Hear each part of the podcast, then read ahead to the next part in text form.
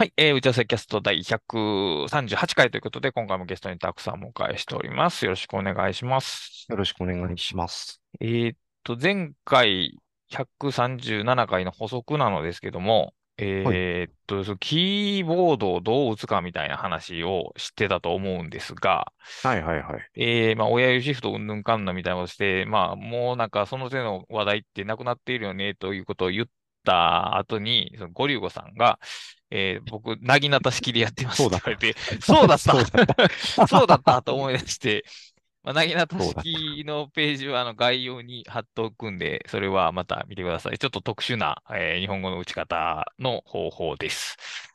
はい。えっと、あと、これも137回かな。で、えー、タスクシュートについてちょっと触れたんですけども、はい、えー、まあ、僕が言ったことを受けて、えっと、マイルドさんという方がノートで、えっと、タスクシュートっていうのは、その、カーナビみたいなもんだよというようなことを、えー、書いてくださって、えー、それ137回の、えー、概要ページにリンク貼ってたんで、まあ、どういうものかっていうのを、その使っている当事者からの話が多分一番わかると思うんで、興味ある方は、えっ、と、前回のその概要ページのリンクからご覧いただければと思います。で、えっ、ー、とね、しばらくぶりなんで、ちょっとニュースがいっぱいあるんですが、えっ、ー、とね、一番でかいトピックで言うとね、えっ、ー、と、ハッピーハッキングキーボードスタディオというのが出たらしく、で、まあ、僕はあんまりは、あの、キーボードには 興味はないんですけども、僕のタイムラインがずっとこれの話題でざわついておりまして、え、普通のキ普通のハッピーハッキングキーボードに、なんか真ん中に、えっと、あれはなんていうの？タッチ、ポイント？パッチポイント？なんかあの、あの ThinkPad の真ん中についてるようなやつ。あの、クイックイッとこう、あれを、ポインター動かすやつですよね。まあ、やと思います。使ってないから、うん、と、あとなんかキーボードの周辺のとこに、えー、マウス操作のような代わりができるものがつくし、しかもそれがカスタマイズ可能みたいなことで、えっ、ー、と、だいぶ、えー、クロード好みのキーボードらしく、まあ、えっ、ー、と、ざっと4万なんぼ、4万5千ぐらいかな？なので。ポメラ買うちゃ買えちゃうような、ちょっと思うんですが、まあ、あの、使う人を選ぶ、まあ、ハイ、ハイモデルらしいです。はい。興味がある方はググってください。今なんかし、しと生産が追いついてないらしいんで、買えるのは多分ね、11月下旬ぐらいになるかと思います。あと、えーと、話題としてはね、 WorkFlowy のね、Mac えー、マークダウンエクスポートっていうのが一つ、マークダウン、えー、エクスポートの種類にマークダウンが一個増えまして、今まで3種類やったんですけど、えーと、テキスト、リッチテキスト、OPML の3種類やったんですけど、まあ、マークダウンっていうのが増えまして、マークダウンっていうと、その見出しをシャープ、シャープ、シャープとかで表すタイプの、だから、えーと、普通のテキストなんですけど、見出しとかがちょっとそれっぽくなっているというもので、で、今まではそこ、大して役に立たへんかったですけど、ちょっと前に、その、行単位で、これを見出しにしますとか、これをパラグラフにしますという指定ができるようになったので、まあ、そのマークダウンエクスポートも対応したという形やと思います。まあ、そうですね。うん、まあ、どこまで使われるかはわからないですが、ワークフローリー上でドキュメントとかを書いている人にとっては多分嬉しい変更かなと思います。そうですね。これはちょっと、もろ刃の。もろ 刃ですね、確かに。うん。うん、ちゃんちゃんとね、意識ちゃんとこう、意識して使えばいいものだと思うんですけど。そうね、標準で使うというよりは、うん、まあ、この項目はドキュメントやからという感じで、あのー、うんと、特殊的に扱えば全然便利なんですけど、まあ、これを使うことを前提でワークホリーを全部考え出すと、まあ、ちょっと良さが失われてしまうかなというところがあるんで、まあ、ね、難しいですね。機能を増やすと、そういうのが出てきます。そう、あの、プロダクト型として使ってしまうんですよね、うん、これ多分、これを前提にすると。うん。まあ、それで、まあ、コロナで完結するのは、まあ、もちろん素晴らしいことなんですが、まあ、ちょっと、まあ、使い方を選ぶかなというところです。で、あと、あの、まだ、正式にリリースされたわけじゃないですけど、 Logseq っていうマークダウンファイルを使った、うん、なんていうの、データベースというかな？こう、こう、パーソナルデータベース構築ソフトみたいな感じのがありまして、で、まあ、えー、っと、 Obsidian と同じで、そのマークダウン、テキストファイルだけで構築されているというのが素晴らしかったんですけど、やっぱりファイルが多くなってくると、どうしても動作が重いらしいんですよね。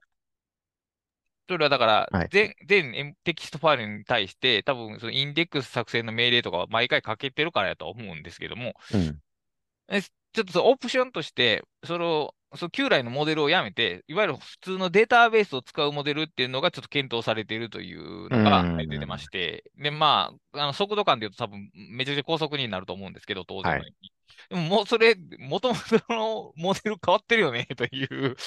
ところがありまして、ちょっとこれはいろいろ意見が分かれる。あ、もちろんその、このデータベースモデルはオプションとして提供されるんで、はいはいはい。必ずそうなるというわけじゃなくて、早いのが求む人はそっちっていうことを選べるらしいんですけど、うん。まあその2つのモデルがあると、当然その開発の資源も 2, 2工程分かれるわけですから、そうね。うん。なってくると、まあ、結局どっちかが生き残るというような形にはなると思うんですけども、まあね、やっぱりそのテキストファイルって扱うのは便利だけど、やっぱ超大型のデータを扱うのには、やっぱりそんなに向いてないんだなということが、ここら辺で明らかになってきたというか。そうですよね。でも、それやると、結局、あの、 Roam Research とかと同じになっちゃう感じローカですよね。ルの、ローカルにファイルが保存される Roam Research という形に、あ、あそうかそうか。でデータベースになっても、その、データはローカルに、うんローカルに保うん存するのか。っていうこああ、とだとなるほど。思いますけどね。ああ、どう、どう、なるほど。どうなんでしょうね。わかりませんけど。まあ、やっぱりその ノートツールってやっぱ1、2年経ってくると、ようやくその問題が分かってくるというか、ところがあるので、まあ、今後、そのブラウンシークがどうしていくかっていうのが、まあ、ちょっと舵取り問われているところなのと、あと、まあ、関連、似たツールで、タナというのがありまして、TANA というタナガっていうのがありまして、僕はまあ全然使ってないんですけども、あ最近これ知らない、知らないですね、僕。あ、そうですか。えーあのーまあ、ノート系、デジタルノート系アプリで、一応、アウトライン的なことも、まあ、もともとできますよという感じなんですけど、最近、アップデート、大きなアップデートがありまして、えっ、と、 Tana Publish って言って、まあ、要するに簡単に言うと作ったページをウェブに公開できるというもの。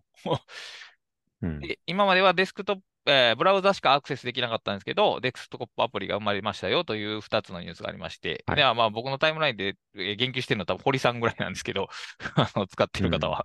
まあまあ、新規のツールということであ興味がある。あー、そうかそうか。あ、堀さんが言ってるやつですね。はいは、はいいはい。そうです、そうです、そうです。ああ、なるほど。はい。で、えーっと、まあ、もうさすがに僕テーマ欄で使ってないですね。あともう一個最後に、えーっと、ここの会社名なんて言うんですかね？あの、スクリーブナー作ってるところ。これはですね、リテレチャーラテですね。じゃあえーっと、も文字と、こ文学とと、あの、ララテ、コーヒーの ラテじゃないですかね。あーまあ、L, を重ねてるわけです。まあ、そこが、まあ、スクリブナーを、スクリブナーと、あともう一個なんか、えーボード系のアプリがあったと思うんですスキャップル、スキャップル。スキャップルか、まあ、を作ってるところがあって、でそれがちょっとスクリブナーよりもはるかに軽軽い感じの、まあ、えもう言うと、なんかス、えっ、と、ユリシーズみたいな、そう、なんかね、ユリシーズ似てる。いうような、え えーラライトなドキュメントを扱えるツールを、まあえー、とミニマムデザインのものを作るというのが、これは発表されただけ、まだベータ版ですよ。ベータテスターを。タテスターを募集しますよって感じですね、今。感じの、うんえーっと、告知がなされてまして、えーまあね、ちょっとこう、うん、やっぱその路線はいるよね、ということまなのあ、ですがそうで。すね。まあ、ちょっと、まあ、あの今書いてある説明を見る限りでは、あのスクリブナーから、あの、バインダー部分とエディター部分と、あとはいコンパイル機能を取り出したものみたいな感じうんうん、なるほどね。ですね。だから、あうんの、コルクボードとか、えーそういう、たくさんついてるいろんなものはほぼなくなって、はい。えーまあコアの、はい。スクリブナーのコアの機能を取り出したもので、スクリブナーもなくなるわけじゃないですよと言ってますね。うー。うんまあ、位置づけが中途半端になるっていうのと、明らかにユリシーズの対あのライバルのポジションになるので、どうしそうですね。ちしていょっと差別くのか。化するのが、まあ、コンパイル機能が丸々あれするんだったら、それ、あ、それがもうちょっとわかりやすくなるんだったら、ちょっと、そうですね差別化できるからっていうそうですね。その辺はまあ、うんこの出来栄えを見次第ということで、まあ、あの、なんですか、つ機能もりもりタイプのスクリブナーが、まあ、ライト化されることによって、まあ、ユーザーとしては多分間口は広がるかなと思いますし、あの、まあ、なんだかんだ言って便利なツールなんですね、スクリブナーというのは。はい あの、ほとんど代替がないというか、あのお似たことはできるけど、スクリブナーと同じことはできひんっていう、結構特殊な位置にあって、まあ、それの、まあ、簡易版っていうのがどう位置づけられるか、まあ、興味があるんで、多分このツールは使ってみるかなと思います。はい。あと、見た目がちょっだいぶ現代的にそうですね。ますあもまあ、うんモダンな感じになりましたうですね スクリームナーは歴史が結構長いんでね。まあちょっとね、見た目が古い感じになってきちゃいましたね。まあ、その辺も、まあ、モモダンになっていって、多分これもだから iOS のクラ iCloud とかにファイルが保存できるようになるみたいな感じになるんでしょうね、きっと。と書いてましたね。うん。うんまあ、そうなってきたら、まあ、使いやすいかなというところで、まあ、今週のニュースはこれぐらいで、えっと、メインテーマなんですけど、えっと、はい。怒涛の新刊ラッシュということで、えっと、まあ、順番というか、発表した順番で言うと、えっと、11月17日に、えっと、新、紙の新刊で思考を耕すノートの作り方という本が出出まして、出るんですけど、えー最近、サンプルページが、えっと、ちゃんとしたものに入れ替わったんですが、えっと、これ横書きなんですね。横書きのノート術本うんということで、多分ね、ほぼないと思いますね、これは。あんまり見たことないですね。うん、これ、あの、編集者さんから、その、最初に言われたときに、まあ、面白いなと思ったけど、ノートって横書きで書くのになんでノート術の本は縦書きなんですかみたいなことを、まあ、そういう問題提起みたいなこと言われて、確かに、と思ったんで、まあ、今回はそうやな、横書きのノート術の本を書いてみ、作ってみようということで、で、まあ、位置づけ的には、えーっと、まあ、り、り、うーんと、すべノが、えー理論編だとしたら、こちら実践編というか、もう本当に、えーノートの書き方みたいなのを、うん。大全じゃないですけど、まあ、かなり網羅的にピックアップしたと。なので、えー前回の時書いた時にその具体的なノートの話はないんじゃない、書いてないんじゃないかというような、えーご批判を受けたんで、じゃあもう逆に、その理論とかじゃなくて、そのその書き方を、まあ、パッケージにしてみましたよという感じの本でございます。姉妹編みたいな感じなんですかね。まあ位置づけ的にはそうですね、両方読んで良いという感じ。うんうんうんうん具体が欲しい人はこっちで、抽象が欲しい人はそれのみたいな感じになるんじゃないですかね、きっと。なるほど。はい。えーで、えー出た本なんですけど、順番で言うと、まず、ブックカタリストの書き、語り、んちゃうわ、書き起こし本か。えっと、ポッドキャストブックカタリストというのを僕もう一個別にやってるんですけれども、えっと、そこの、えっとね、第1回、第3回、第5回っていう放送を、えっと、書き起こしたものを一冊に本にまとめて、それぞれその1、3、5回に対する内容に補足、まあ、喋った中では、えー語りきれなかったこととか、まあ、その話し終えた後に調べて分かったことみたいなのを補足、ノートとして捕捉して、えーと、一冊の本にまとめた本です。ブックカタリスト、経済、倫理、政治、哲学ということで。で、あの、ブックカタリストってそれぞれ、えーと、ゴリゴさんがメインで喋る回と僕がメインで喋る回が入れ替わるんですけど、1、3、5ということなので、えーこれはそれぞれゴリゴさんがメインで喋られた、えーと、回をまとめた、えーものです。あ、そういうことなんですね。はいそうですね。あの、こう、あの、要するに、まあ、全部パッて見たときに、共通のある、まあ、回でまとめられるものを探そうみたいな感じになると、まあ、当然同じ人が喋ったなるほど。な ってくると。いうことで、で、えっと、135なんで、本当に始めたばっかりの頃なんですけど、これをこう、多分続けて見ていくと、その、ゴリオゴさんが少しずつその、パワーアップしていくといううか、ん。その過はいはいはい程が、あの、あ辿っていく、ある種のヒストリーになっていると思います。だから、い多分ゴリゴさんも今振り返られても多分その自分の今の知識と昔の知識のその差みたいなのが、まあ、はっきり感じ取られるようになっているんじゃないかなと思いますね。なるほどですね。はいはいえーで、えーっと、もう一個、その次か次の日ぐらいに出たんですけど、考えの育て方という、これは僕が単著というか、単著というかな、僕が一人で書いた本で、えー、地域生産のデジタルコアード法という副題の本でございまして、一応ベースはメルマガで、えーっと、1年かな、そこれぐらいか前に、えーっと、書いていた、スクラップボックスを使った知的生産の方法を考えようという連載を、えーっと、まとめた本で、で、非常にゆっくりと、あの本作りを進めてたんですけども、えー、ちょっと僕カタリストのその本が書き終わったぐらいのタイミングで出来上がったんで、ちょっと悩んだんですけど、その連続で出すのはどうかなとちょっと思ったんですけど、そこで出さないともう次のその17日のものがうん出てきましますし、で、12月になったら12月になったら、今度あの、知的生産の道具箱っていうのを毎年年末に出してるんで、おおまたその結局それもあるしなと思って、もう、これは出してしまおうということで、結構、あの、もっ計画にはなかったんですけども、出来上がっできたら即出しという感じで、ム。なるほど。えー作った本でして、で、えっと、タイムラインを見る限り、えーっと、たくさんお読みいただいたらしいので、はいえーっと、まあ、はいこの本の話が中心的にできたらなと、えー今回は思ってます。はい。はい。で、一応、えーほ連載自体はやってて、えーメルマガでやってまして、で、最初は、 Scrapbox 知的生産術というような感じを考えていたんですね。そのタイトルというか、うんはいコンセプト的には。まあでも、あの、僕はその Scrapbox 情報整理術というももう本が出てるんで、まあその続編的にも考えてたんですけど、やっぱり完成してみると、 Scrapbox そこまでいるかなみたいなところがあったんですよね、内容的に。うん。もちろん使ってるのは Scrapbox なんですけども、 Scrapbox でなければない、いけない感っていうのは、まあ、そんなにないですし、その、 Scrapbox をタイトルにつけることによって、寄って、寄ってくるっていうか、まあ、注目してくれる読者さんもいるでしょうけど、で逆にそれが意味がわからなくて、手に取ってもらえない可能性もあるなと思って、はい。はい。結構悩んだんですけど、まあ、今回は、まあ、なしで行くことにしました。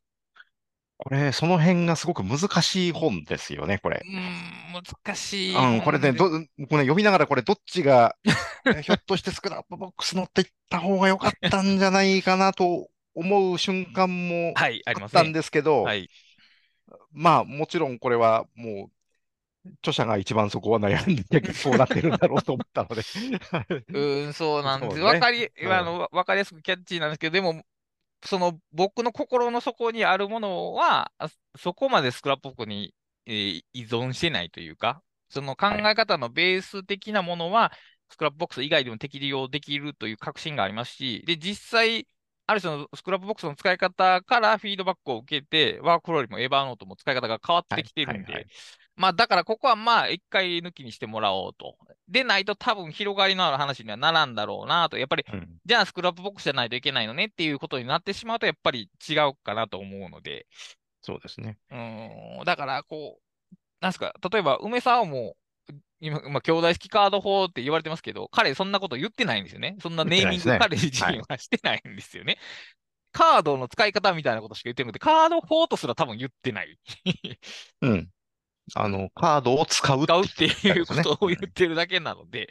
うーん、で、だからこそ、まあ、ある種応用ができるというか、まあ、いろんな人が考える射程が広がったし、まあ、僕自身もだから、えーっと、すえー、エヴァーノートでそのカード法をしてみようみたいなことを考えたきっかけにもなったんで、うん、ツールをあまりカチカチ規定しない方が、まあ、広がりがあるのではないかなというのは、まあ、思いますけど、内容的にはやっぱ Scrapbox でどうしているのかという話が、まあ、避けがたく出てくるまあそうですよね。まあ、うんその、あの、塩梅は難しかったですが、まあ、今回はちょっと広いところを、まあ、狙ってみたというのが、まあ、第一点と。うんあと、はい。ど、どうですかね、その内容的には、そのノウハウ本とエッセイ足して2で割ったような感じかなというふうに、まあ、編集しながら思ってたんですけど、あの、たくさんのう受け取り方というか、印象みたいなのはどうでしたかね？まあ僕はもう完全にこういう読み物系の、はい。あの、まあ要するに、エッセイ風の文章で、えー読ませている中で、こう、ノウハウがはい、こう、伝わってくるというタイプの本が、僕は好きなので、そもそも、はい。そもそも好きなので。うん、はい。えー僕は好きなタイプの本ですね。だからこれを、その、ここから有益な情報だけをつまもうとすると、はい。あの、困っちゃう人もいるかもしれないなとは思いますけど、まあそれはもうそういう本なのでっていうことですよね。うん、うん。そ、うん、だから例えばこの本も、その僕の悪戦苦闘の部分を抜抜きにしたら、まあ多分章一つぐらいで終わってしまうぐらいの内容なんですね、結局は。そのカードのまあ書き方の原則だけまとめたりというようなことになるんですけど、でも、やっぱそこからの学びの深さっていうのが浅いよなというのは、まあ、この 打ち合わせやつでずっと、ずっとしてきてる話ですけど、だから一つ自分の実践として、だからやっぱりこういうのが、少なくとも俺は面白いと思ってるよっていうことを、まあそのまま忌憚なく、まあ、出してみたという感じですね。うんまあ、そうですね。だから、そこをどう受け取るかっていうのはあるけど、まあまあ、まず倉下さんの読者であれば、おそらく大半の人は、あの、好意的に受け取るであろうとうん。思うし、はい。逆に、そうでない人も、あ、こういう、なん、なんて言うんでしょうね。こういう本があるんだというか、あ、こういう風にその、なんていうんでしょう、もっとすごくこう体験に根ざしたというか、個人史じゃないですか、これ、結局そうですね。前半は。個人史ですね、うん確かに。うんその個人史を読みながら、でもその個人史が、そのノウハウに深く結びついているというタイプの本ってあんまり今、なあのいですね。ない、巷にないので、昔はたくさんあった気がするんですけど、うん、だから逆に、あ、こういうのがあるんだっていうふうに思う人もいるかもしれないし、うん、まあ、あとやっぱり結構、なんて言うんでしょうね。このカード法は発想では、発想法ではないとか、はい。あの、その辺って、やっぱり、なんて言うんでしょうね。飛んじゃってるというか、うんうんうんうんあのうん。うんうん、僕もそうでしたけど、はい。すごく大事なポイントなんだけど、なぜかみんなの頭から飛んじゃってるような、は結構大事なポイントがたくさん書かれてるなとも思いますね、これは。うんそうですね。結構、だから、あの、カード法をは再、ようやく発再発見したというか、だから Scrapbox を使うまでは多分ずっと勘違いしてたと思うんで、で、その結論だけを伝えても多分そのインパクトっていうのは多分薄うんうんうん薄いでしょうから、そのどう勘違いしていたのかっていうのを、まあ、今回出しましたし、まあ、あの、よ読んできて多分似たようなことをしてきた人は、ああ、そういうことかと思われる話は多いと思うんで、まあ、そこからだから自分なりの何かを変えていただければなというところで、だから、その、多分ノウハウ書としては中途半端というか、もっと分かりやすくまとめることができるだろうって言われたら、まあそうなんですけど、うん。まあ、でもだから、ある種の体験を伝えるための、まあ、本っていう感じかな。体験ごとまるっと、こう、ノウハウを提出する感じで、でもまあ、その体験って多分多くの人が通るうん。もの、全部じゃなくても、いくつかは必ず通ると思うんですよね、この手のごとに。そうですね。なので、うん逆にこういうのをある程度の期間やってきた人だったら、必ず、ああ、そうそうって思う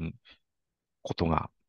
どっかに書かれてるんじゃないかと思うんですよね。まあ、そうですね。うんえ全くこれからやったことがない人がっていう、まあどうなのまあそのわからないです。それがそういう人がこれを読むかどうかはわからないですけど、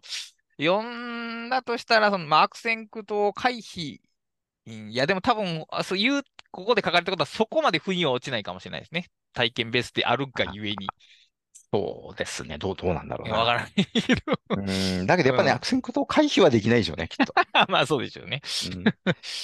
うん。まあ、ただ悪戦苦闘してる最中で、あれ、そう、あ、でも、なんかそういえば書いてあったな、みたいなことを途中で思うかもしれないですね。確かにね。うんそうですね。まあそうだな。悪戦苦闘は避けては通れへんっていうのは確かにそうですね。だからこう、あのーまあ、完成されたノウハウは悪戦苦闘をがなしに進みますよというような、あなたはこれからもう悪戦苦闘なしに進みますよっていうような定義で誘い込むわけですけど、まあ実際そんなことはありえないわけですからね。まあ、そうですね。まあでもこれ、まあ基本的にはスクラップボックスの話を具体的にはしてるんですけど、はい。うーん、まあ、オブシディアンを使ってる人にもまあ、あの、通じる内容はあるし、はい。もちろんログシークも、もしくは単にワークフロイとかダイナリストを使っ、アウトライナー使ってる人も、ある部分では通じる内容がありますよね。あの、うん、やな。だから、まあ、デジタル情報とどう付き合うかっていう観点を、まあ、できるだけ拾い上げようと思ったので、うんまあだからデジタルツールに抱きがちな幻想とその対策みたいな ところは結構まあ盛り込んだかな。だからまあもちろんその本の一番最後にも触れてますけど、全然、うん話題としては不十分で、その前段階のメモの話もないですし、その後の段階の本を書くっていう執筆の話もなくて、そのコアの部分、本当にだからカード法だけでしかはいはい。研究はしてないんですけど、でもね、自分としては、あの変な話、この本、結構大切なことが書けたかなとは、うん ちょっとはいはい思ってて、ここからなんか一ついろんな、だから語彙詞で言うと最初の意思を置いたような感じがするかなという、こういう、仮にこういう書き方で読んだ方が面白いと言ってもらえるんであれば、こういう書き方でまたさらに続けていこうと思いますし、えこれではちょっとって言われるんであったら、ちょっと方向転換しなきゃならないんで、だからそのた試しの一打みたいなところですね。なるほど、なるほど。うんまあでまあ、もこはい。れ、この感じで多分、まあこのまんまではないにしても、はい。もうこの感覚としては、こういう内容の新書があってもいいんじゃないかなという、こう、イメージほはつきますけどね。う。なるほどね。うーん、まあ、あ、ど。どうなんだろでも昔の新書はまさにこういう感じでしたもんね。要するにね。う。まあ、そうそうですね。この体験に根うん。ざしたっていうとていう、そこから出。てきた方うん。法論を語るというところは、まあ、昔のいわゆるその教養新書にはよくある形やったんで、まあ、それもまあそのまま、そのまま踏襲したというか、まあ、結果的にそうなったという感じなんですけど、はい。語り起こしたら、自分のその体験、ここに至るまでの体験を書き下ろしたら、まあそうなったという感じで、うん。うーん。まあ、さ、そうなったっていうか、まあ、僕が頭の中に持ってるフレームが、その本に影響されてるから、そうなったっていうだけかもしれないはですけど。いはいはい。まあ、そうですね。まあ、だからそうですね。あの、まあ、読んだ方はできれば、その、コメントなり感想なりを、まあ、直接なり、うん、ツイートなり、なんなりでいただけたら、まあ、大変多数化あるというところですね。うはい。ん、まあ、そんなどうかな。まあ、面白いの、これ。あ、はい、ごめんなさい。どうぞどうぞ。どうぞ。あ、あ、いや、いや、これ、内容が、はい。倉下さんの世代よりも一世代上の人が見たべきかもしれないなと思います。ああ、まあでもそうか、そうかもしれないですね、きっとね。あのね、やっぱりカード法、カード、まあ、要は、梅沢の知的生産の技術の洗礼をもろに受けたはい。人というのは、多分倉下さんの世代はそんなに多くないとよくない思うんですよね。と思いますね。それはもうちろんそうです。ん。だから、一周回って洗礼を受けた感じなんですよね、そう、あ、多分。まあ、いあ、あ、とですよね。だからあのー例えば堀さんとかは、まあ多分、まともに受けてはると思うんですけど、で、僕はもう、知識生の技術を読んだのがだいぶ遅かったので、うん。なのに、影響、インパクトを受けたというところが、まあ、すごいんかもしれませんね。あの本のね。結局、何周回ってもやっぱりすごく感じられてしまうところが、あの本には あるんでしょうね、きっと。でもね、逆に多分、ストレートに影響を受けた世代ってね、僕の世代よりさらに上なんですよああ、ね、そうか、そう。か、そうか、なるうん。ほど。で、一旦、もう古、それ、そういうものは古いよと、そはい。の、それこそ、えー90年代に、その超整理法とかを読んでいたう人は、もう、はい。まあ、いや、もう、カードの時代じゃないでしょ。まあ、あの。あれは、その、コ、コンピューターが使えないときに、はい、えーやると、そう、まあ、そういうあの、情報を操作するために、はい。えー使っていたもので、もうカードの時代終わりでしょうっていう雰囲気だったんですよね、90なるほど、なるほど。なるほど。うん。で、それがまた、うん、なんでしょうね。まあ、倉下さんの場合はそのエヴァーノートってうん、いうもの。があって、うん。そこから、あの、で、さらにあれですよね。あの、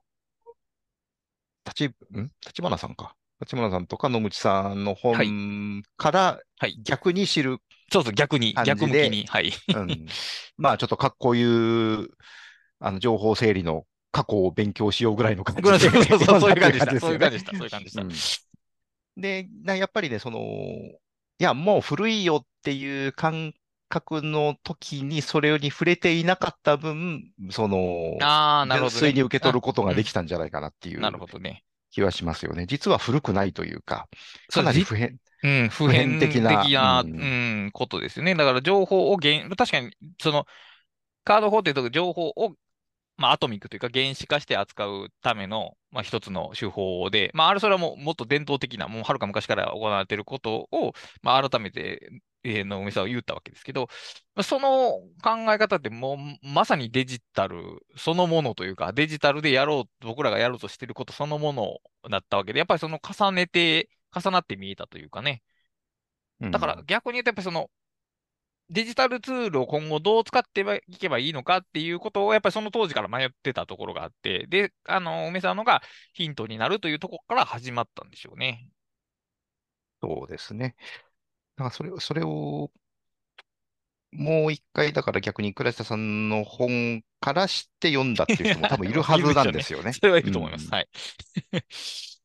まあ、だからその辺、まあそうやって生き残り続けるというのもすごいことうん、だなとは思いますそうですね。し、いや、だからこう、変な話、えー昔の哲学者とかも、あの、ある時期は注目されてなかったけど、別の時期に発見されて読まれるみたいなことで生き残っき残その引き継がれていることってあると思うんですけど、だから、やっぱその時代ごとに再発見されてきたんじゃないですかね。されてきたし、されていくんじゃないですかね、きっと。そうですね。まあ、うんそれこそ最近で言うと、あの、東さんの本本を読んで、はい。あ、ルソーってそうなのっていう はいそうなのっていうか、はいや、やっぱり教科書的にこう、あ、過去の人だと思ってるわけじゃないですか。思ってますね。はい、思ってます、思ってます。まあでも確かにその何度でも再解釈して読み、されて蘇るみたいなところってありますよね、そういううのね。ーん、だからやっぱそう、だからやっぱり、その過去のノウハウ本が、やっぱり、あるツールとか具体性にフォーカスしてなかったからこそ再解釈の余地があるというか、うん。具体になればなるほどその幅は狭まっていくと思うので、そうですね。うーん、だから、やっぱどっかその、ある種の抽象性を持ちたいんですけど、やっぱりデジタルツールは、い例えば Scrapbox って言ってしまったらもう Scrapbox じゃないですか。でも情報はいカードっていうと結構幅があって、まずメーカーがいくつもありますし、うん、はい。最悪自自作するみたいなのもあって、もうそもそもが選択肢、一つのグループの名前なんですね、主情報カード、はいはい単一のツールの話じゃなくて。だから、そこがアナログツールとデジタルツールのその難しいところで。そうですね。うんうんうんだからでも何か名前を言わんことには始まらないのも確かなので、うーん、まあそうやな。まあでも、あの、やっぱ、あ、この手の操作を一番うまくできるのはスクラップボックスであることはほとんど間違いなくて、それはもう、作る、使ってる人がそれを意識して作ってはるはずなので、やりやすいのは間違いなくやりやすいけど、最近でももちろんオブシディアンとかでも、まあ似たことはできますし、で、根幹は、まあ、リンクが貼るうんぬんかんのやっぱりその自分が、自分の考えを文章の形で書き出した上で、自分が書いた過去のこととの関連を考えてみるはいという、その動作、知的な動作が多分、そのコアというか、うん。あんまり使いたくないですけど、本質というか、的なものなので、それを分かっていれば、多分いろんなツールでその考え方は適用できると思いますね。うんだからそこが、その、発想法と混同されたんですよね。あ、おそらくそうでしょうね。うん。あの、KJ 法的な意味での発想法と はい混同されるんですよね。また同じようなし、まあ、岩な、岩波と中高っていう違いがありますけど、あの、川北次郎の発想法と、なんか、まあ時代的にも同じぐらいの時代だと思うんですけど、その、なんか混同され、自分も含めて混同されているし、で、その知的生産の技術の中でさらにそのカード法と小種法が混ざるんですよね、なんかはい頭の中で。はい。あの、そう、なんかね、カードを並べて発送するものだとなんとなくという、うん、感じに。思われちゃってるっていう、そうじゃないっていう話ですよねで。もカードを使って考えるってことがどういうことなのかがあんまり説明されてこなかったし、で梅沢もカードを来ると何度も言ってるんですけど、そのうん来るという行為を分かっても、その、そこの内実が分からない。その、食って何をしているのかっていうのが分からない。その食っただけで良いような感じがしますけど、はいやっぱりそれやっぱり自分が考えたことについてもう一回考えましょうということやと思うんですよね。はいはいその僕の解釈では。そのために、まあ、リンクっていうのが非常に有効に使えるんであって、それがなければなければで別に何かやる、やり方は絶対あると思うんで、うん。だそういうことさえ、まあ、受け取ってもらえば、知的生産っていうのはとりあえずその自分の頭を働かせなければいけないから、その効率化してテーマゼロでボタン1個で全部 OK みたいなのはダメっていうことと、その書いたことについて自分がもう一回考えるっていう2つのことさえ、マスター、マスターというか、その身に馴染んでいただければ、まあ多分この本の役割は達成したかなという感じかな。だからまあ別に皆さんスクラップボックスを使いましょうという話ではないんですけど、まあ、そのタイトルにある通り、考えを育てるっていうことが、一体どのような営みに支えられているのかっていうのが僕のずーっと長い悩みやったんですけど、最近ようやく、ああ、こういうことかというのが分かってきたというところですね。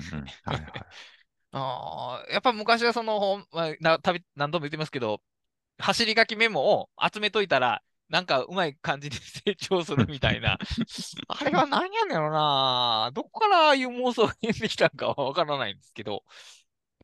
あの、でもよく着想メモって言うじゃないですか。はい、言いますね。あの、発想メモとか着想メモって。はい。着想メモってい、を取る、でやるぞと思った瞬間にそういう形になるんじゃないですかね。もうメモですからね。あ思ったことを書く、あの、はい思いついたことを書く。はい。うん。あの、なんかね、着想メモっていう言い方があるあるんですよね。その、ど、あの、こういうのが好きな人がそうですね。いや、まあ、その。間違ってない。あの、着想メモは、まあ、その、微暴録としてはもちろん便利だと思うんですよ。はいただ、着想メモのままほっといたら、それはもうダメっていうことで、で、あの、梅さんは豆論文を、みたいなものだとおっしゃったんですけど、いや、あれってやっぱり、その、学者に通じる感覚の表現であって、ちょ僕らに豆論文とか言われても、実感が わからないですよね。うんやっぱりある主張があって、それについてまとまったことと、それにに表すタイトルをつけろっていうようなことやと思うんですけど、やっぱそこが実感として分かりにくいなというところがあって、まあ、あの、よ4つぐらいの原則に分解して書きましたけども、はいはい。まあだからそういうとこができたらいいなと、例えばタイトルですね、タイトル。タイトルが重要ということは、もう口を酸っぱくして何度も言いたいんですけど、タイトルが重要であるっていうことと、タイトルは後から付け書き換えていいっていうこと、このはい。はい。この、これがデジタルの、多分デジタルたるゆえんというか、そのツールの最大の柔軟性やと思うんで、あの、タイトルが重要と言えば言えるとタイトルをつけられなくなってくるという、その逆説があるんですけど、はい。まあ、適当でいいよと、仮でいいよっていうことを言った上で、まあ、後で書き換えましょう。で、後で書き換えるために、例えば、分からなかったら分からないことが分かるようなタイトルにしましょうみたいなアドバイスもありますけど、ああいう細かいところね、多分聞いてくるし、あのアドバイスは結局僕の自分の経験から言って、その、いいかにも分かった風なタイトルをつけてしまうことが、うん最大のミステイクやったことはあの理解してるんで、あーだからやっぱデジタルツールにおいてやりがちなことのその失敗からの教訓みたいなのが、まあ結構いろいろ節々に出てくる本かなという。出てきますね。出てきますね。うーん、そうかな。やっちゃうよね、これって思う 思いながら読うんむ。感じですよね。うんまあだからその意味で、あ、極めてそのリアルな話であんまりその突飛な解決策もないし、まあその、なんですかね、効率化とか年収何倍とかもないですし、本当にまあ あの、地味に、地味にやっていくだけのものなので、だから、変な話、まあ、ビジネス書とか特に他の人と比べて、競争力をつけるっていうような意味でのノウハウ本ではなくて、まあ、それこそ本当にその考えるためにはどうしたらいいかっていう考えを、自分なりの考えを、えー時間をかけて育てていくにはどうしたらいいのか、その、その局面においてデジタルツールがどんな風に役立つのかということを、まあ、淡々と書いた、まあ、本なので、だからまあ、でもこの分野に興味を持つ人は、おそらくそういう語りに耐えられるっていうのはあり、耐えうる体力が、知的な体力が、まあ、あるとは思うんで、まあ、そういう方に、まあ、届いたらいいかなという感じかな。うん。うん。だやっぱロギング仕事で言うと、ちょっと対象読者が違う感じかな。やっぱし。違うでしょう。ね、違うのかな。まあ、うんまあ、ひまあ、向こうの方がずっと広いですけどね、多分。そうですね。うんまあ、そう。向こうの方がそう。対象が広い。こっちはもう行為がもうちょっと興味を持っている人が限定的というところはあるでしょうね。こういうことしたいと思う人が、ねまあ、ちょっと限られてるかなというところで。うんまあ、でも本当に、あの、デジタルツールのこういう話が本当に磨けないので、そのビジネス書、現代のビジネス書で言うと、あの、うんまあノウハウは基本的にアナログの道具の話に始終するので、で、デジタルになると急に Excel、Word の話になっちゃうので、なっちゃいますうねん。で、まあ、 Notion もやっぱ操作方法の説明とかになってしまうんで、なっちゃいますね。だからまあ、その辺のデジタルツールノウハウみたいなものを、まあ、今後も書いていけたらなというのが、まあ、思ってるところですね。やっぱりデジタルツールを思ってるほど使ってないんですかね、皆さん。どうな、どうなんでしょうね。うん、まあ、その使わざるを得ないから使っているという、そのワードとか Excel の業務上においてというのはあるでしょうけど、まあ、えーあの、プログラマーとか SE の人を除けば、そこまでじゃん、そこまで使ってない感じじゃないですか、きっと。まあまあ、その、環境的に使えないっていうのはあるんですけどね。ももちろんうん会社でいるとね、そうそうなんですよね。その辺が昔はもっと柔軟、まあ、セキュリティが緩かったっていうまあそうでしょうね話なんですけど、うん、そうなんですよね。昔ってね、結構会社の PC に勝手に自分私物のなんか勝手にソフトインストールとかね、したんですよね。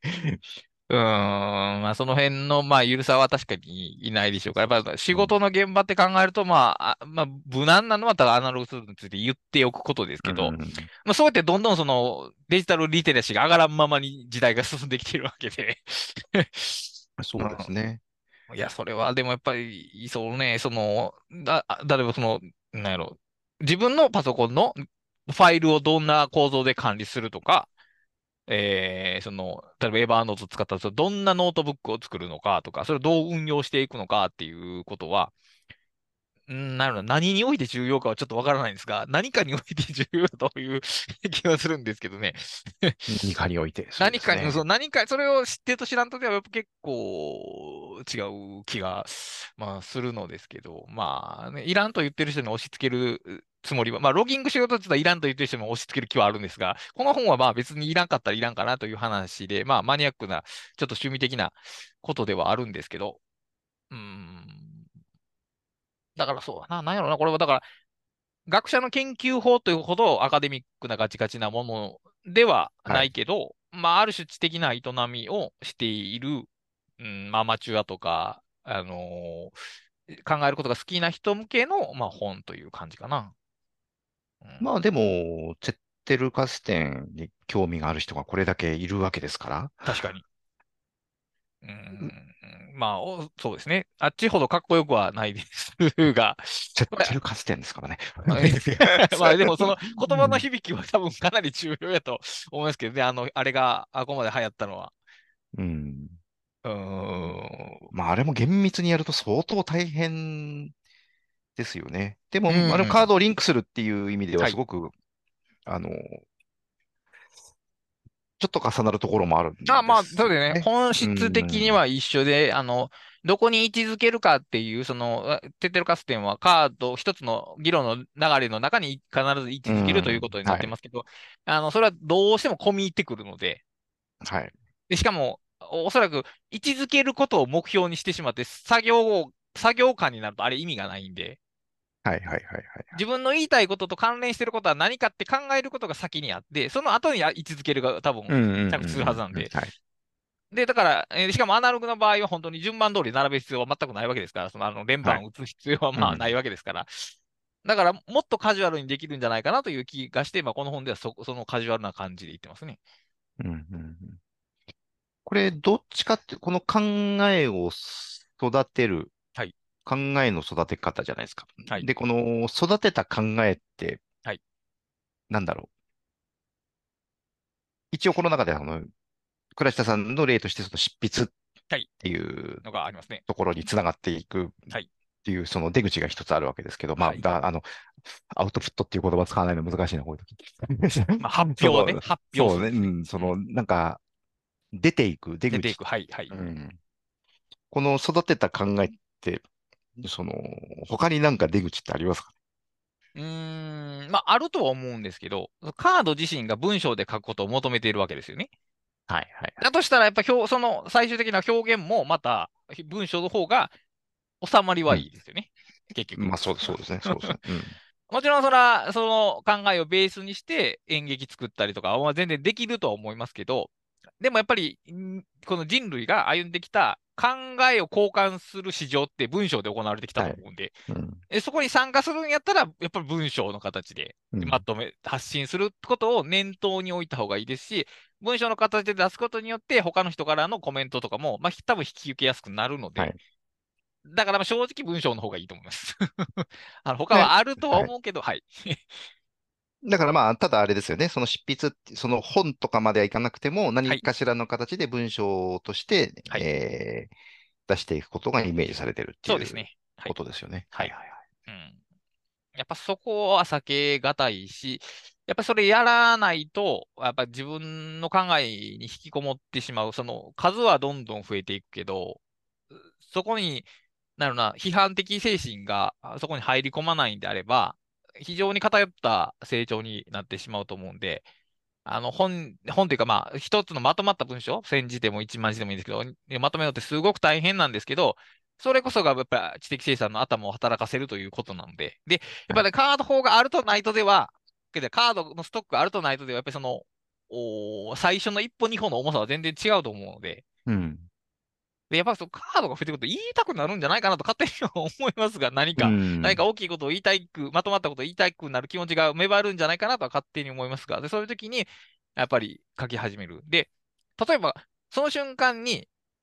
ここれまで書いてきたカードとアクセスできなかったとしても、やっぱりカードを書いてきた経験っていうのは脳の中に入ってるはずなので、ある程度。はいはいはい。はい。説明の仕方とかうん議論の組み立て方の訓練をずっとそれまでしてきてるはずなんで、はいはいはい。やっぱりその裸でそのハードル、じゃあ、スタートラインに立ったとしても、やっぱりある程度のブーストは受けた状態から始められるんじゃないかなというのが、まあ、今思っているところですけどね。なるほど、なるほど。はい。うん。まあ、だからもっとその、キャッチーにその本を書く人のためのカード思考法みたいな言い方も別にしてもいいんですけど、うん。うんでも本を書くのもあれば目的というのはやっぱりその、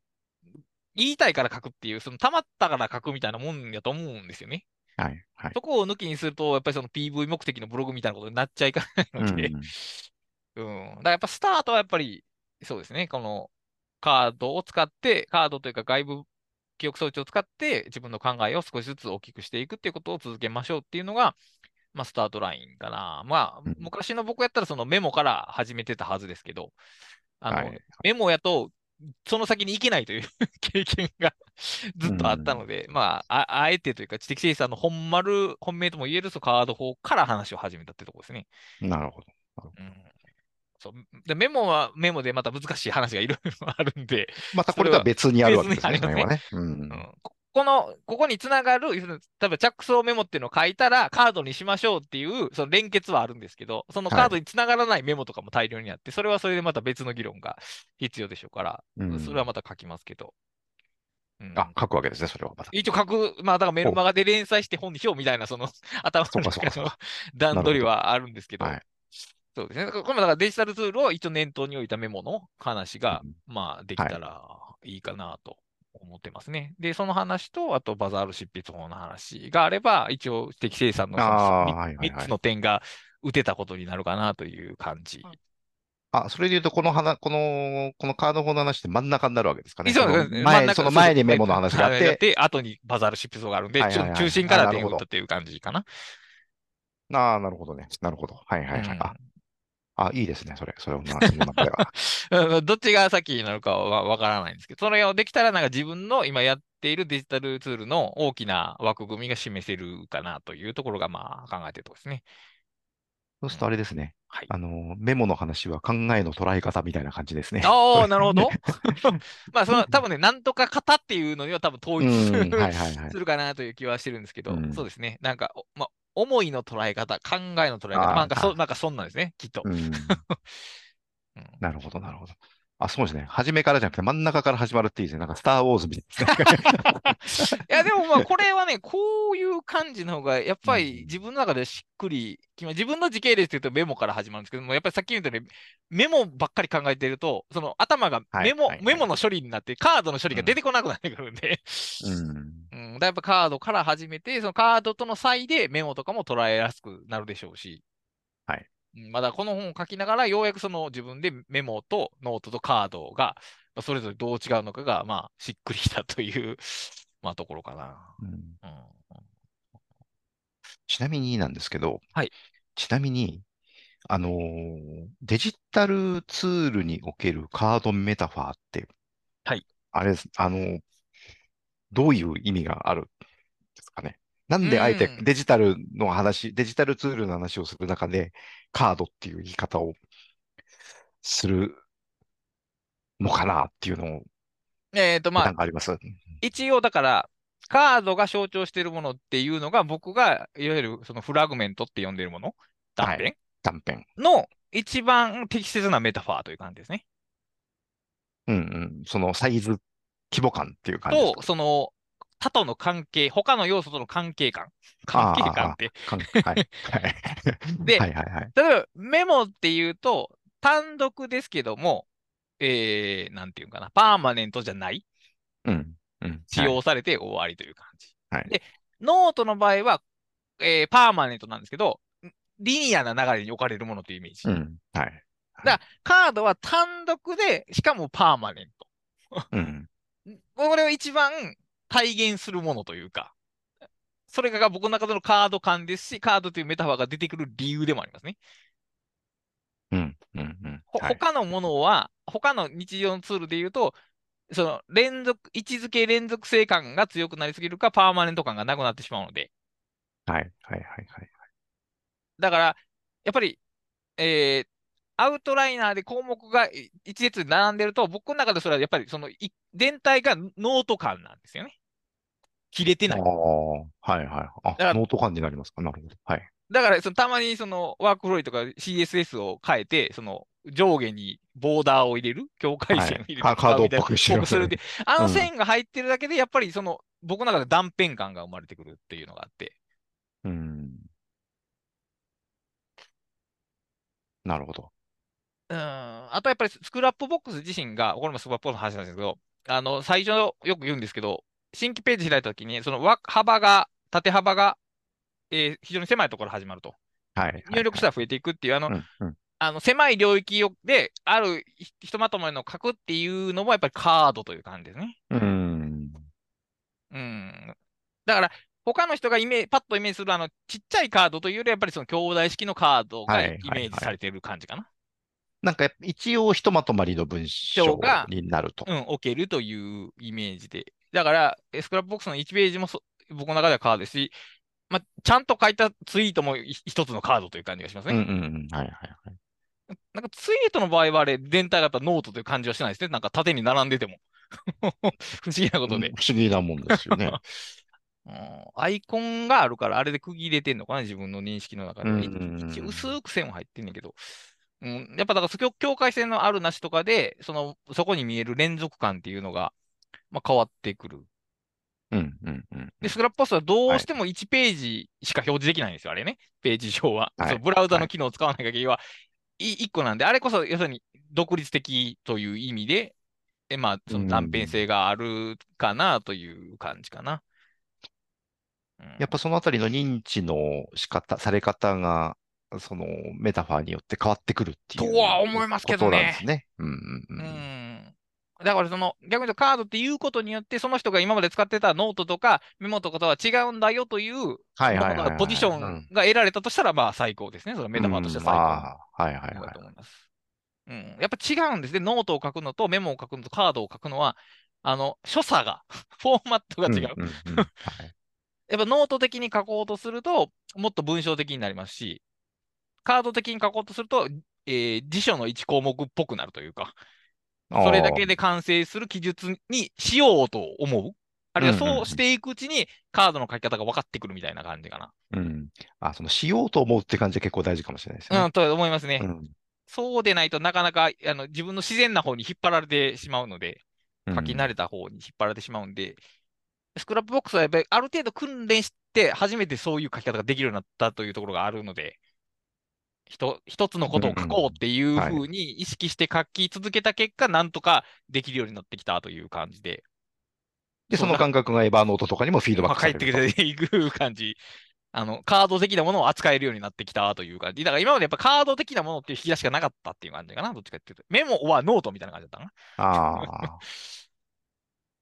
そう考えると、これ、今回のこの、えっと、考えの育て方の中にメモっていう言葉あんまり出てこないかもしれないですね。そうですね。のえっと、カードはメモとは違うみたいなことを、で、一回書いたことはあるぐらいで、そのメモについては本格的に論じてないですね。だからメモについてはまた書く必要があると思ってたんで、まあ、もう、今回は書かんとこうと 思ったんですけど。はいはい。だから、そうか、メモとは何かっていう話を読むことで、カードとは何が違うのかがより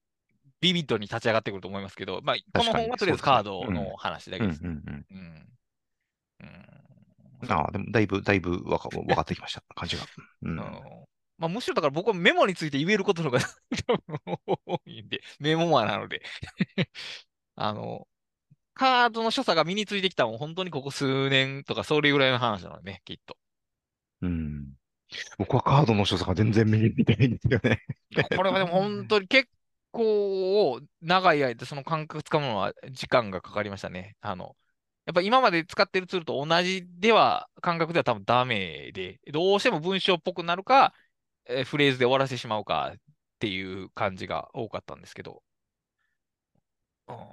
あれでも、倉石さん結構あの、紙のカードをはい買ってた時期ってあるじゃないですか。ありますね。の、はい、はい。あの時って、その、やっぱりそういう所作に基づいて書いてたわけですよね、多分。多分、だからそうですね。その経験がようやくデジタルツールにい行くようになったってことかな。ああ、うん。だそういう意味では練習はしてたわけですね。あれ、あの、一番最初に100枚だけカードを買って、で、一応全部書いたんで、100回の練習、カード書きの練習をしたことにはなりますね。やっぱ、か、さっき、まあ、ツイートはカードと言いましたけど、やっぱツイートやと言葉をだいぶはしょるので、あれ。はしょりますね。うんええだからやっぱりこれを文脈分かっている人に向けて書いてるという感じがあるんですけど、やっぱカードになるとちゃんとこう補足的なことを前後を踏まえて書こうとする気持ちになりやすいというのがあって、うんやっぱそのモーカードモードを手に入れたっていう、デジタルにおいてカードモードを手に入れたっていう感じかな。なるほど。そうかな。カード、そうなんですよね。カードって結構人によってイメージが違うんですようねん。それはそうだと思います。うん。うん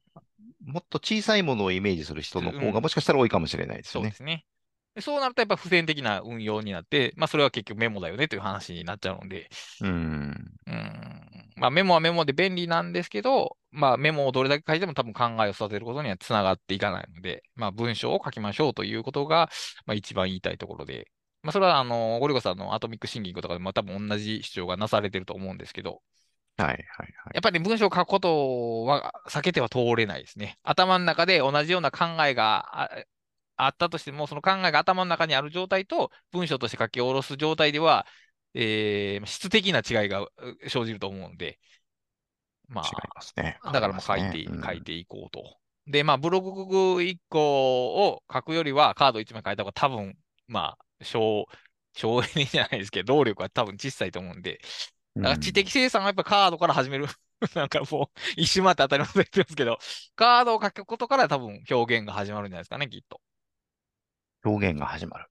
表現が始まる。い、えっと、いわゆるその着せ、着想、着、着想メモって、フレーズ書いて終わりなので、はい。あれはやっぱり表現したことにはなってないですね。何か書き表したことにはななってなないいで、うん。だからまあ、へえーツイートの140字も短すぎるんで、他の最近のやつやったら400字とか500字書けるんで、そっちやったらもっとカードっぽく書けるでしょうね、きっと。そうでしょうね。うん。ただタイトルがないか。うん。タイトルも重要なんですね、カードにおいては。はい。はい。うん、あのタイトルをつけるのもね、あの訓練がいるんですよね、結局。結構訓練いりますね。KJ 法ではあの見出しを書く人は、あの、はすごい常に頭を働かせているっていうような言及がありますけど、まあ、あれと一緒のことが常に行われるの、カードを書くときに行われるんで、まあ、そうだな。だからやっぱ簡単ではないですけど、でもあれ、それが、例えば自分が言いたいことを400文字でパッと言わ言える言えるとか、適切だと思えるタイトルをつけられると、もうそれ知的生産力だいぶ高まってますから、もうレベル10ぐらいになってますから。そうですね。うんまあ、ああとやっぱり遡ってタイトルを変えてもいいというのが、っていうのはねやっぱりあの、すごく大事な気もしますね。うんあの、一発で決めなくてもいいんですよっていう。うん。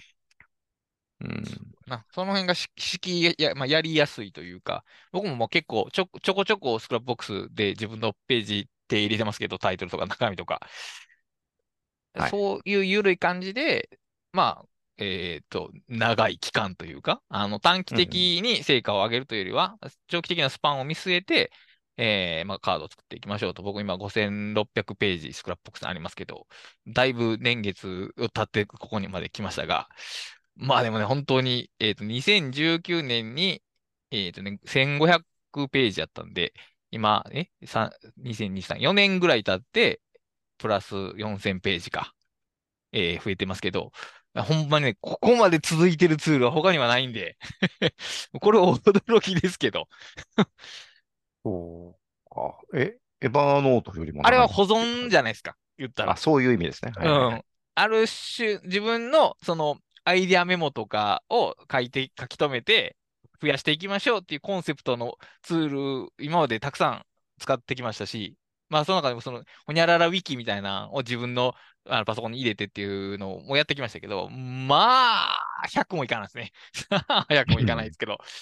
やっぱこうやって続いていること自体、このツールのなんか奇跡を感じますけども。うん。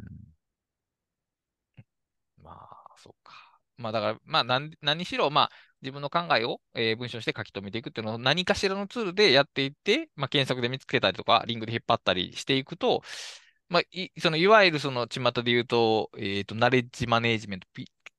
パーソナルナレッジマネージメントとか、とか言われているものの、非常にちっちゃい小規模のものですけど、まあ、面白いと思いますね。こういうのが好きな人は多分これが一番面白いと思います。はい。と、あとは何やな。あとね、一つね、今回の本で自分、セルフパブリッシングでは多分ね、初めてやったんですけど、あのはい。章の頭に、この章はこういうことを書くっていうのを入れ初めて入れたんあですよ。入ってますね。入ってますね。で、あ、これ結構いいなっていううんうん。あの最初はなかったんですね。最初っていうか、2日ほど前まではなかったんですけど、出版この辺まで。あのー一応メルマガで書いてたから、話自体は流れてるんですけど、話題が結構章の単位で飛んじゃうんで、はい。あのーもう初めて読む人はちょっとわ話題についていけないかなと一瞬思ったんで、その入れうんるようにしたんですけど、なんかあれは個人的には入れた方がいいかなという感想やったんですけど、あたくさんどうですかね、あれ。ああ、いや、あの、わかりやす、見通しは良くなりますね。なりますね。やっぱりね、うんあれはやっぱりそうですね。なんかこう、今まではああいうの入れてなかったんです。自分の読んでる本では入ってるのを見てたんですけどね、その、例えばそはいはいのプログラミングの本とかで大体その該当にこの章はいの目標は何だとか書いてあったんですけど、それを自分の本で使おうと思ったことがなかったんですが、まあ、今回やってみて、これはいいなと思ったんで、ちょっと引き出しが1個増えたなっていうのが1個と、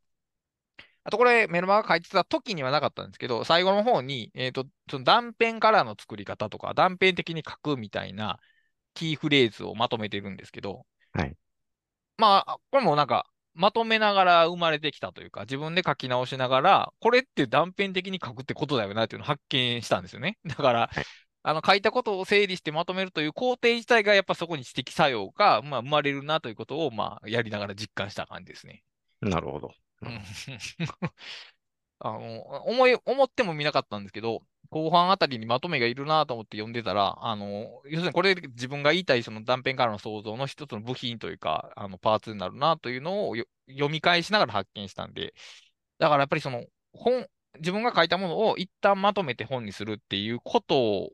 は、なんかもっと生産的、生産的というか創造的な価値があるなというのをちょっと今回やりながら思いました。うん。あの、エッセイ集とかってあんまりないんですよ、そういうの。はい、まはい、はい。まとめるだけですから。うん